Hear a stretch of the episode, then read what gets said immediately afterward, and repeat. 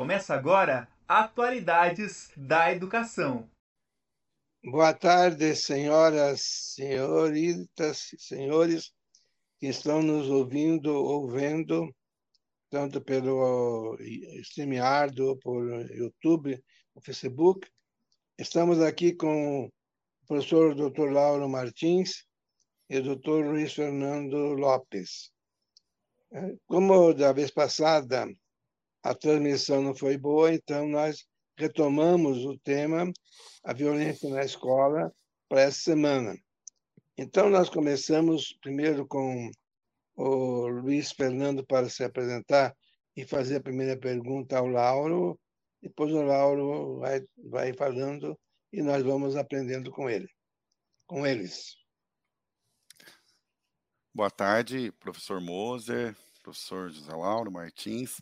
Sempre uma satisfação é, conversar com vocês, né? Eu já sou bastante conhecido, acho que por aqui, mas é, então, professor Luiz Fernando, né, da Escola Superior de Educação, dos cursos da área de Humanidade, também do mestrado e doutorado profissional em Educação e Novas Tecnologias.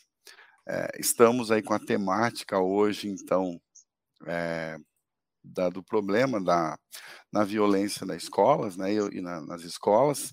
E eu estava vendo algumas matérias, pesquisando alguns dados. Né, tem um relatório da OCDE, inclusive o G1 publicou uma matéria no dia 27 de março desse ano. E o Brasil, então, é, tem um histórico de alto índice de violência escolar. Né? E aqui essa matéria traz dados é, por exemplo, de agressão contra professores. Né? Olha, aí né, relembrou aquele caso que aconteceu é, dia 27 de março, né, que uma professora é, morreu por conta de violência com faca, nesse caso. É, então, por exemplo, aqui essa, esses dados da OCDE colocam é, de 2019 o Brasil tem as escolas, então, com um ambiente mais propício ao bullying e à intimidação do que a média internacional.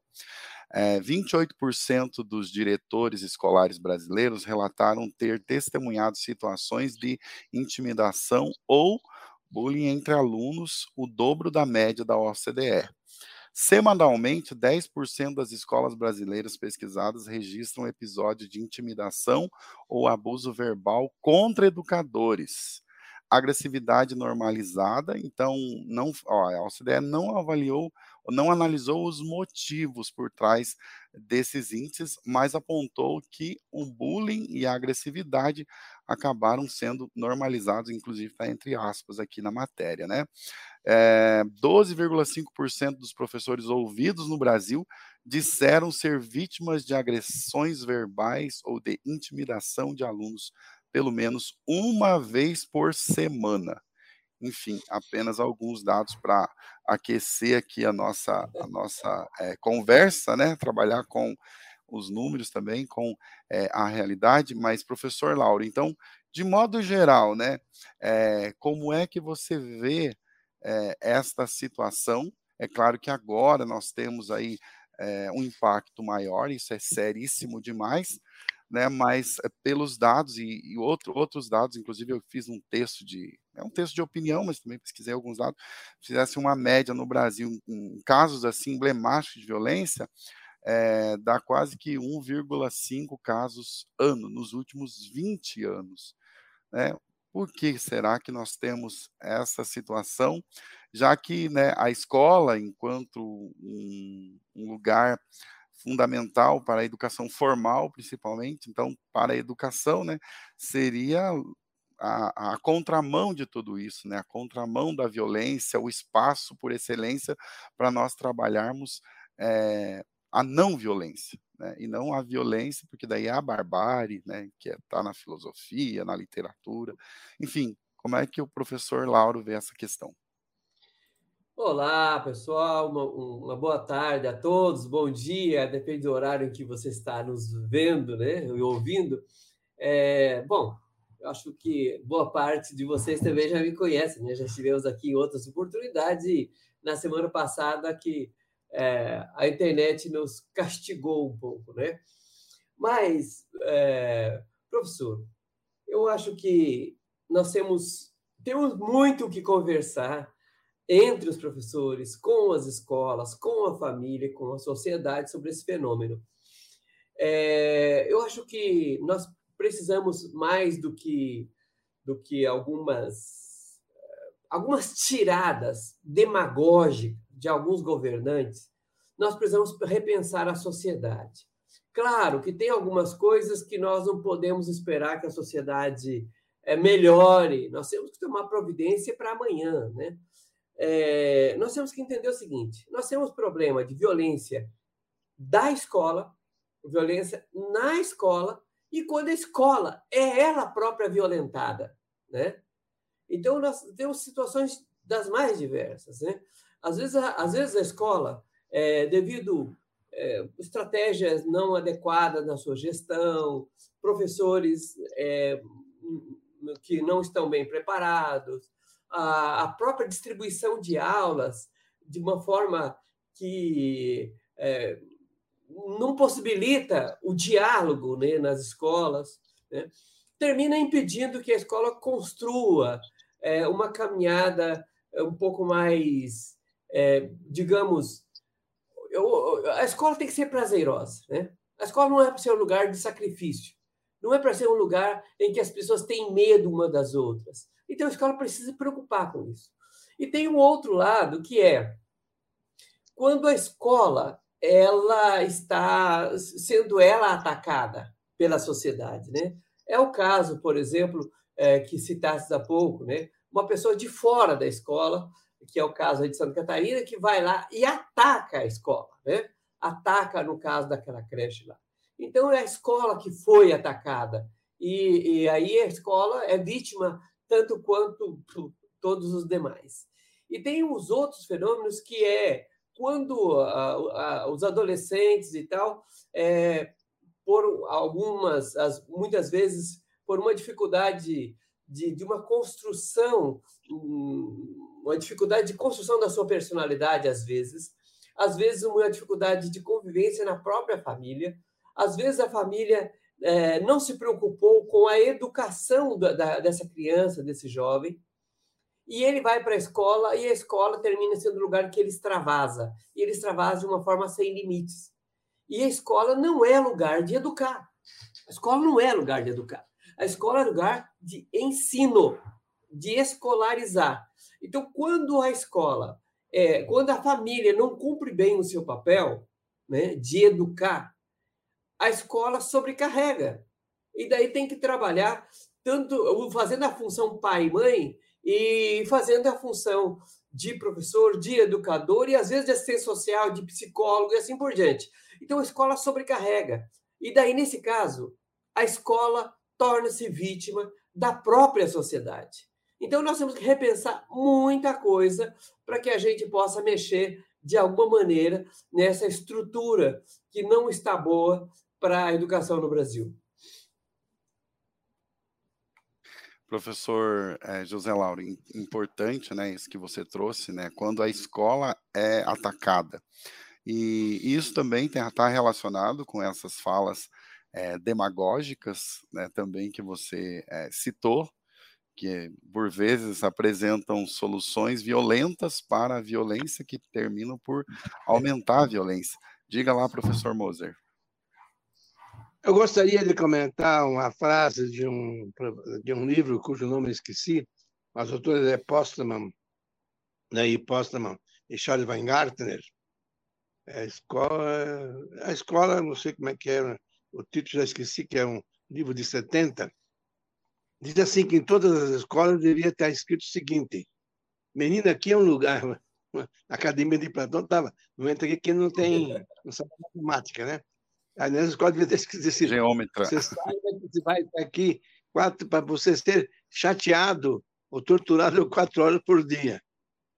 Porque, de fato, a escola talvez não é interessante, sobretudo a tradicional que ainda domina no Brasil. A escola, é, é, os alunos aprendem assuntos que não lhes interessam. É o que acontece, por exemplo, não é que a escola não ensina, ensina muitas coisas para que nada servem.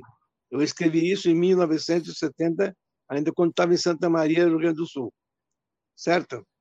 Então, essa é a minha observação, Luiz Fernando. Continua, por favor. E para colocar assim, não, não, não, chega a ser um contraponto, né? Mas é uma, uma visão, ouvindo o professor Moser, me lembrei do Luc Ferry, e aí uma coisa que o professor Moser mesmo cita, né, que é a pedagogia do anzol também, porque às vezes a, a, o esforço, que é louvável também de fazer, ah, a escola precisa ser um lugar atrativo, aí é claro que sim, né, mas, por outro lado, como diz o Luc Ferry, é, o interesse por Kant, o interesse por poesia, o interesse por lógica ou por qualquer conteúdo demanda um esforço também, que muitas vezes ele fica como a questão da, da disciplina, porque o ensino é uma parte, né, não, não pode passar, como diz o professor muito bem, toda a responsabilidade à escola, pela educação, mas o ensino é uma parte dessa educação, que é a educação formal.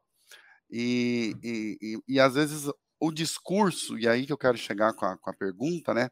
É, o discurso, principalmente esse que se propaga na, nas redes sociais, e agora está toda essa discussão, regula, como que regula, e tem gente dizendo, não, mas vai tirar a liberdade de expressão, só que a gente sabe que muitos desses ataques, além de serem combinados, são também divulgados, né, puxa, se eu fizer essa bobagem, essa maluquice, né? É, essa disfarçatez, então vou ficar famoso. Então, é, e ainda tem, não, mas só que o, qual é o preço a pagar, então, né, para evitar isso, para que o, o, absurdo não seja assim colocado é, como regra. Então, na, no, na educação formal, na educação de maneira geral, os limites eles são é, necessários, né? Começando de casa, como o professor é, bem lembrou, mas também na sociedade isso é fundamental, temos as leis, e muitas vezes é, não tem a lei, ou se afrouxa a lei, e aí abre espaço para que esse tipo de, de, de, comportamento, esse tipo de ataque, não só a, a, pessoa, mas a instituição de maneira geral e aos professores, eles é, apareçam e o perigo é de tornar isso, achar que isso é normal. A gente está vendo tanto né, no, nas redes sociais, na mídia de maneira geral, e aí parece que é normal. Vai lá, professor Moser. Eu me lembrei do livro, do Ney Postman e Charles Weingartner. O livro é Contestação, Nova Fórmula de Ensino, em que o professor fala, faz três afirmações e o resto os alunos fazem, né? É mais ou menos é, é, é, é digital teaching, de Mark Prensky, do mesmo jeito, mais ou menos. Laura, por favor. Pois é. é. De fato, tudo isso está na nossa conta hoje, né? Professor Moça? Está tudo isso na nossa conta. Ah, é, nós somos de uma geração, eu volto a dizer isso, eu, eu sempre repito, nós somos de uma geração que nós temos dificuldade em trabalhar com a geração seguinte. As gerações que até então, o que a gente conhecia no processo educativo, é, uma coisa era muito cara para as gerações anteriores. As crianças aprendiam a ouvir. Aprendiam a ouvir. Né? Isso era coisa elementar. Né? Aprendiam a ouvir. Pois é. E nós chegamos a um tempo em que essa geração de jovens e adolescentes não aprenderam a ouvir. Muito menos ouvir não. Muito menos a ouvir não. Então, como que nós trabalhamos agora? Como que os professores da educação básica, eu vejo aqui a Antônia e a Geolange, que são professores da educação básica, né? É, eu, eu fico perguntando como trabalhar com as pessoas. Primeiro, é, são pessoas que grande parte delas, é, a família caiu na besteira uma grande besteira. É outra coisa que, eu, que me parece cara é, é, nas narrativas sobre a violência na escola, que é o seguinte: essa geração de jovens passou por uma geração de pais no momento em que a economia estava é, um pouco melhor e tinha emprego para todo mundo, né? Pelo menos a, a, a, renda não era a melhor esperada, mas tinha emprego. Então, pais e mães foram para o mercado de trabalho. E esses, essas crianças, esses jovens, é, não tiveram acompanhamento dos pais e mães, etc. E tal. De repente, esses pais e essas mães se viram, numa, se viram e esses, ou melhor, esses pais e essas mães caíram na besteira de dizer não quero que o meu filho passe por o que eu passei. Como se esses pais e essas mães tivessem dado tudo errado na vida delas. Como se essas famílias tivessem dado tudo errado. Então, é, é, é uma, era uma, um contrassenso incrível. Né? E, essa, e essas crianças, elas foram paparicadas demais. Até mesmo por pessoas que não tinham condições para dar uh, a, a melhor, o melhor acompanhamento, mas fazia, às vezes, o impossível para que essas crianças, esses adolescentes, não passassem por certas dificuldades. Beleza, essas crianças, esses jovens agora adolescentes, né, adolescentes jovens, jo, uh, ou jovens adultos, é, estão com muita dificuldade de, de circular na sociedade.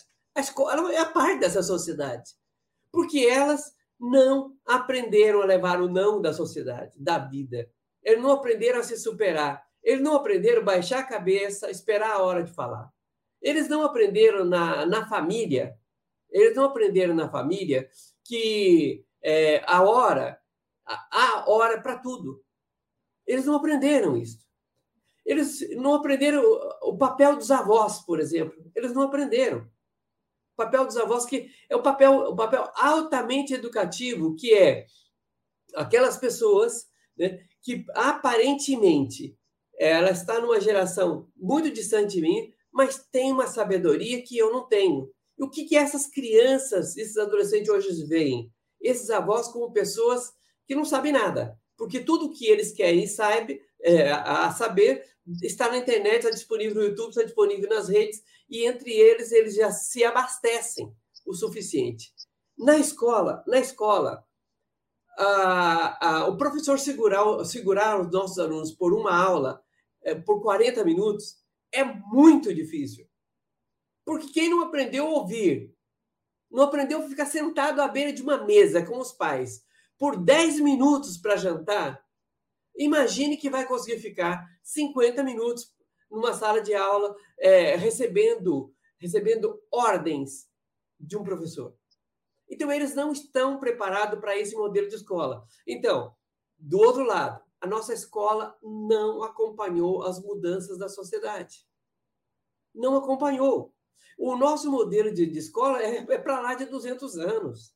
Então, é um modelo de escola atrasado, atrapalhado, que não atende às necessidades da sociedade, que essas crianças e esses jovens não aguentam este modelo, e nós, professores, foram, fomos preparados para uma escola que deu errado nesta geração. Dava certo ano passado? Porque era um outro contexto. O contexto mudou. Então, nós temos muita coisa para repensar no processo, desde o processo de formação dos professores e a essa recomposição da sociedade, o lugar dos pais e das mães na educação dos filhos, é, de alguma forma, nós precisamos rever isso e, trazer isso para o debate é, nas mídias sociais, nas redes, nas grandes redes, porque, olha, está fazendo falta a educação familiar. Eu também é, é, estou de acordo com, a, com, essa posição, né?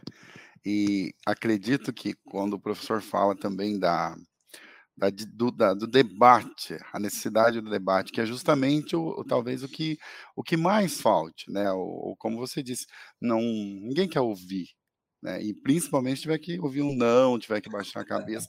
Não tem debate, né? Na, ainda mais na rede social, todo mundo quer falar escrevendo ou xingando, né?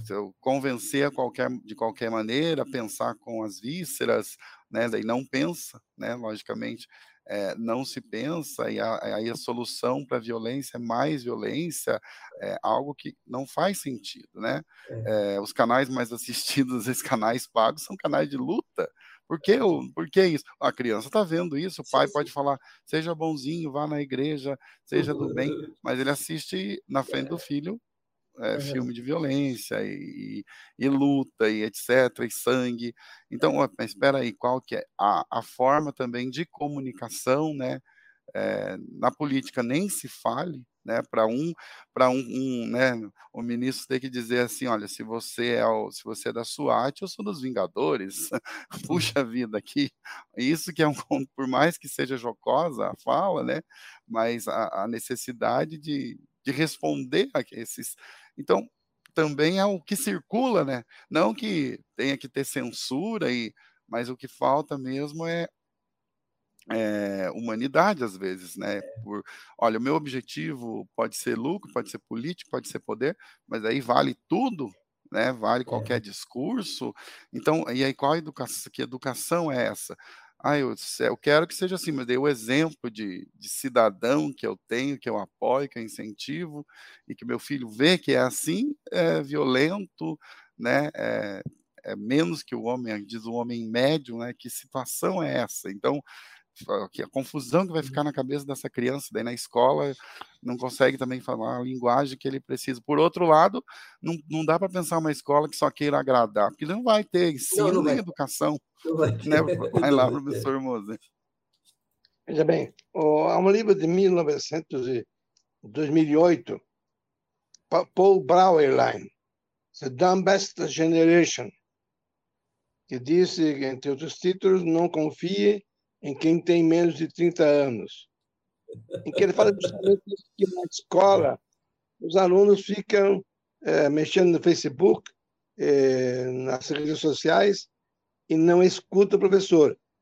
Porque isso é, talvez seja ultrapassado, mas a maioria dos professores não usam os meios digitais dos jovens digitais de hoje. O problema todo é que eu acho, no meu ponto de vista, a violência se dá pelo fato de os professores não conhecerem o seu tempo. Estão fora do tempo, como diz o Lauro. Nós estamos lidando com a geração que nós não conhecíamos. Porque antigamente, até 2000, nós. Eh, o Taps Scott fala que eh, essa geração é mais esperta, né? The Smart Generation no livro dele, Viconomics. Certo? Então, porque hoje em dia nós estamos o seguinte, até 2000, nós podíamos, é, digamos, traçar o programa de acordo com o que havia já nos clássicos. Hoje em dia já não dá mais, porque as coisas mudaram, os empregos são outros, o modo de pensar é outro, e o professor não se atualiza. É aquele professor que é, é o burro de Buridã, né? Como diz o Montaigne. O, o que, que é o burro de o asno de Buridã? É aquele asno que tem uma espiga na frente, e vai e tem que puxar a carroça, ele quer pegar a espiga, e está como a espiga está amarrada no, no, naquele gambão da carroça, ela também vai para frente, então não chega nunca. Então é assim que acontece com o professor. Ele está sempre atrás da mesma espiga. Pois é. Não acha, não? Pois é. Olha, é, tem, eu, vou, eu lembrei aqui de um, um, um, livro também do Tapsco, né? É, o Tapsco lançou lá no, nos anos 2000 um livro que era A Hora e a Vez da Geração Digital.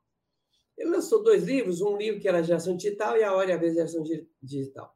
E quando ele, ele, pois é, quando ele lançou o primeiro, estava começando, a geração digital estava nascendo. Né? E ele é, conta-se que ele estava em um seminário apresentando o livro dele e tal, e ele era o palestrante principal, deu a palestra, retorna para a mesa, e naquele breve interregno em que os, o, o, os apresentadores estavam ali se organizando para receber as perguntas e tal, ele, para puxar conversa com, com outro debatedor que estava ali para conversar né, sobre o mesmo tema, ele perguntou: Pois é, e como é que ficam os professores? Perguntou para o companheiro de bancada. É, o companheiro de bancada falou assim: Olha, pelo que você está dizendo, a única saída que nós temos é matar todos os professores com mais de 50 anos. Isso lá nos anos 2000. Por quê? É, claro que é uma figura de linguagem, porque os professores que, que estavam naquele momento, aos 50 anos, não iriam acompanhar essa geração de jeito nenhum. É um problema sério. E temos uma outra questão também. Agora as redes sociais virou terra de ninguém mesmo. Precisa fazer alguma coisa? Tem que fazer. Chore ou não, não importa, tem que fazer. A sociedade, a sociedade, a democracia não consegue conviver, não consegue subsistir às redes sociais sem qualquer regulação. Ela não vai aguentar. A democracia não, não suporta. E, olha só, alguns jornalistas fizeram um acompanhamento é, de alguns grupos em algumas redes, e, for, e, e um, um, um, grupo específico que foi trabalhar com o Discord, que foi bastante utilizado por professores, porque não tinha, é, não tinha regulação nenhuma, eles podiam criar grupos do tamanho que quisesse, podiam com, compartilhar é, qualquer tipo de documento lá. Então, durante a pandemia, foi usado bastante. E, e esse jornalista contando que ele chegou a participar de grupo, é, grupo com webconferência 24 horas.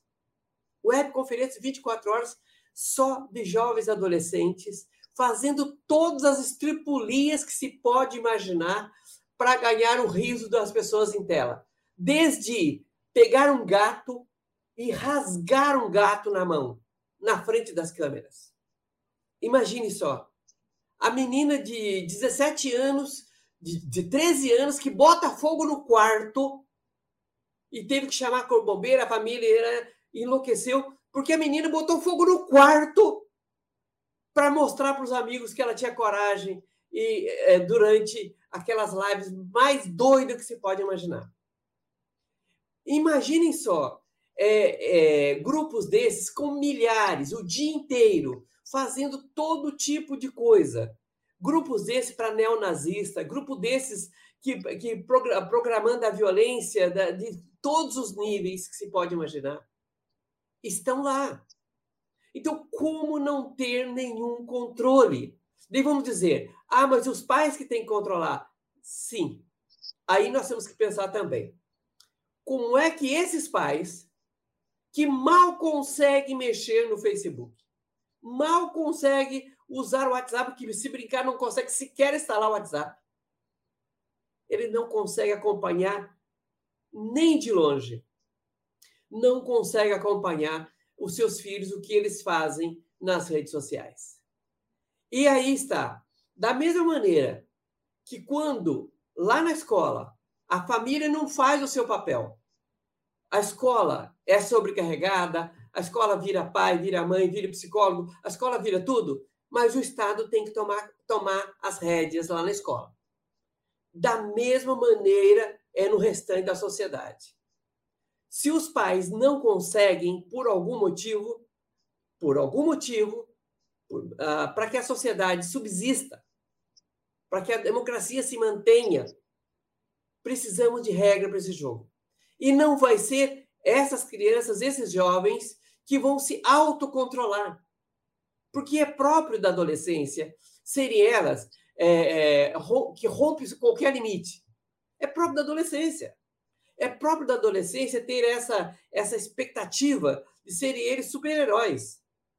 É próprio das adolescentes.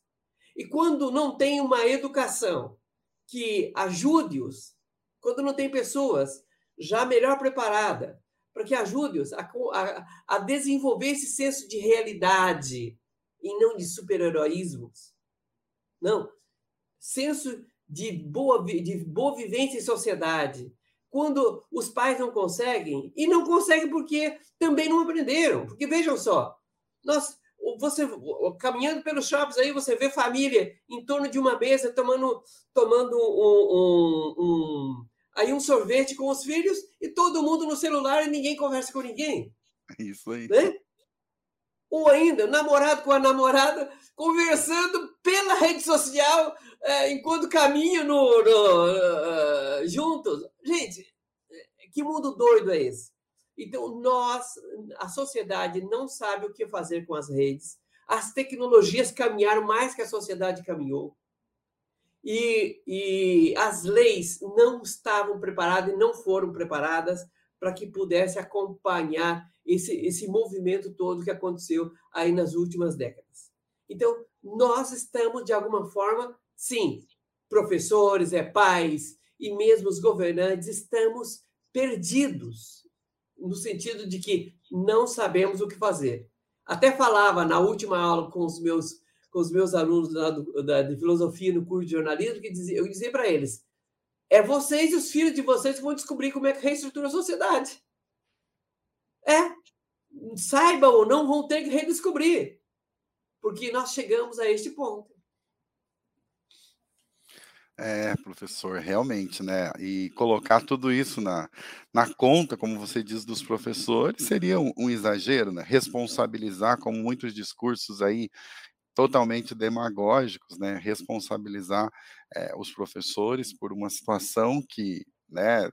Não é um resultado é, da escola ou só da escola, é um resultado, é uma situação é, da sociedade, do avanço e está relacionado também com a dinâmica do poder, né? O não controle nas redes, nas plataformas, de uma maneira geral, está relacionado é, com a dinâmica do poder.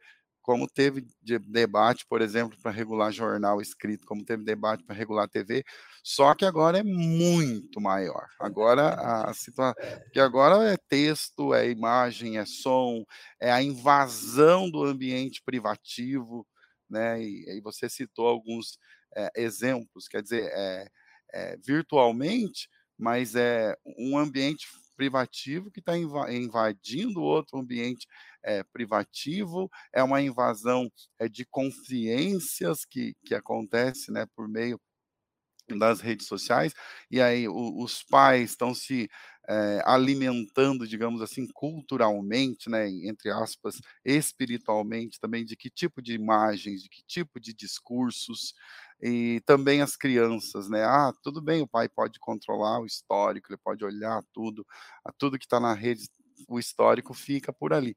Mas é, até que ponto? Né? Eu posso colocar um bloqueador, etc né? Até eles dizem assim que uma das coisas mais val valiosas hoje numa residência é a senha do Wi-Fi, etc, né? É. Porque gera, principalmente para os jovens aí.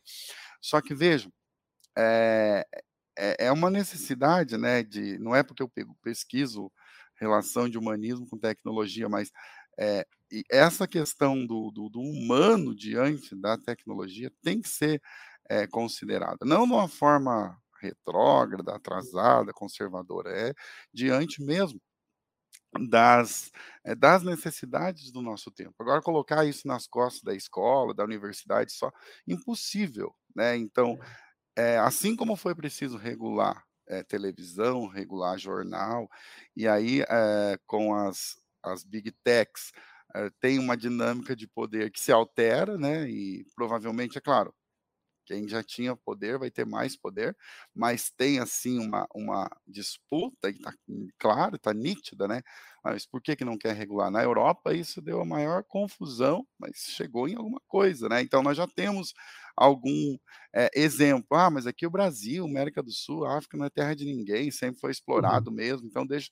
Então, peraí, então é a segunda colonização, agora a colonização virtual, porque nós temos isso, né? Nós, não, não somos nós que desenvolvemos sistema operacional, geralmente temos aplicativo, mas geralmente nós usamos os aplicativos que os outros desenvolveram e sobre as regras que a gente é obrigado a aceitar, é. como se nosso país não tivesse leis, né, professor? Pois Pode é. comentar. Eu, eu, estou, é, é, eu vendo ontem uma, uma questão que me chamou muito a atenção. O Telegram, o Telegram foi fundado, foi criado, construído lá por dois irmãos, dois, dois russos, né? E a, e a sede do Telegram está, na, está nos Emirados, Emirados Árabes. Beleza. E o Telegram é, hoje divulgou em todas as suas redes aquela carta dizendo que é, vai assim de uma forma assustadora que a internet no Brasil está em risco. Beleza. Ah, em nome da liberdade, etc. E tal. Eu quero ver eu quero ver os CEOs do Telegram, do Telegram fazer essa defesa, sabe onde? No país deles, lá nos Emirados Árabes. Eu quero ver eles fazerem essa defesa da liberdade lá no país deles. Excelente é isso exemplo, que, professor. É, nós precisamos, é, é, mais ou menos isso. Diga, professor é, Moza. Já penso cinco minutos ainda, eu acho que aí eles seriam decapitados, né? Porque a ditadura é ditadura, é ditadura para valer mesmo. Então, quer dizer, eles querem ganhar dinheiro, isso sim. Dinheiro nos países que são, eh, digamos, eh, que tem essa, essa divisão que tem o Brasil. Então, cinco minutos, dois me tem, faltam é, quatro minutos, dois minutos para cada um para terminar essa, essa linda aula, ok? Começando por isso, rapidinho. Agradecer né, a oportunidade de participar, registrar aqui a participação da Antônia, da Sinara, Lu, é, Geolange, é, Real de Una, que acompanharam também quem vai, a Itanin, que esteve presente, claro, diga lá, professor. Esse Real de Una, sabe de onde é? Não, não Ele sei, é, não faz ideia, né? Coloca aí, Real, coloca aí de onde você está falando. Mas eu já sei, ele está falando do, de... Eita, minha memória falhou. Ele vai colocar lá, ele vai colocar lá agora. Coloca para é, nós, né? É lá, eu esqueci o nome do país, cara, lá da, ah, é, África. É internacional. É. Angola, por acaso? Não, não. Oh, minha minha, minha memória falhou aqui. Guiné-Bissau. É da Guiné-Bissau, ah. Real Duda. ah, que legal. Olha, estamos com audiência internacional hoje. Muito obrigado, gente, né? E eu acho que é, é uma discussão que não termina aqui, que é ampla e que precisa ser é, realizada, né? E, e, a valorização do nosso país, a valorização, a valorização do, dos professores e, de maneira geral, a valorização do ser humano né, que se nos outros países tem regulação e tem valor, nós também temos, né, parece óbvio, mas precisa ser é, discutido, precisa ser é, falado, né, é um, tem um conceito de liberdade, uma ilusão de liberdade é, sendo vendida aí que é falsa, né, no fundo a, é a imposição de um controle, né, com a, a aparência de, de interface de liberdade. Pois é. é nós, eu agradeço muito pelo convite para essa, essas boas conversas com vocês e com todos que, a qualquer momento, se quiserem é, entrar aí nas minhas redes e questionar, fiquem à vontade, estou aí à disposição também. É, eu, eu chamo atenção para uma, uma coisinha para finalizar essa conversa. Nós estamos precisando de um, um outro processo de humanização. Eu lembro, professor Moser, lá do nosso livro, quando tu escreveu lá sobre a humanização digital. Nós estamos precisando de um processo de reumanização. Nós estamos passando por um processo de desumanização violenta. E nós estamos aplaudindo os processos desumanizadores que as tecnologias estão colocando em pauta. E nós estamos aplaudindo. Nós precisamos sim agora repensar como rever, como reestruturar a vida em sociedade nesse processo do século XXI. Parabéns, Zé Laura, parabéns, Fernando, obrigado por tudo. O que nós precisamos mesmo é que é, se ensine em casa, na escola e na sociedade o autocontrole. Se não houver o autocontrole, autodomínio, não houver, digamos, uma meta superior, transcendente de eh, pensar como Voltaire. Eu discordo de você até a morte, mas daria minha vida para você defender sua opinião. Obrigado a vocês e até o próximo encontro, que será sobre justamente o autocontrole. E eu acho que vou chamar os mesmos dois palestrantes, os mesmos dois entrevistados. Obrigado, então, e obrigado pela respeitosa atenção dos ouvintes.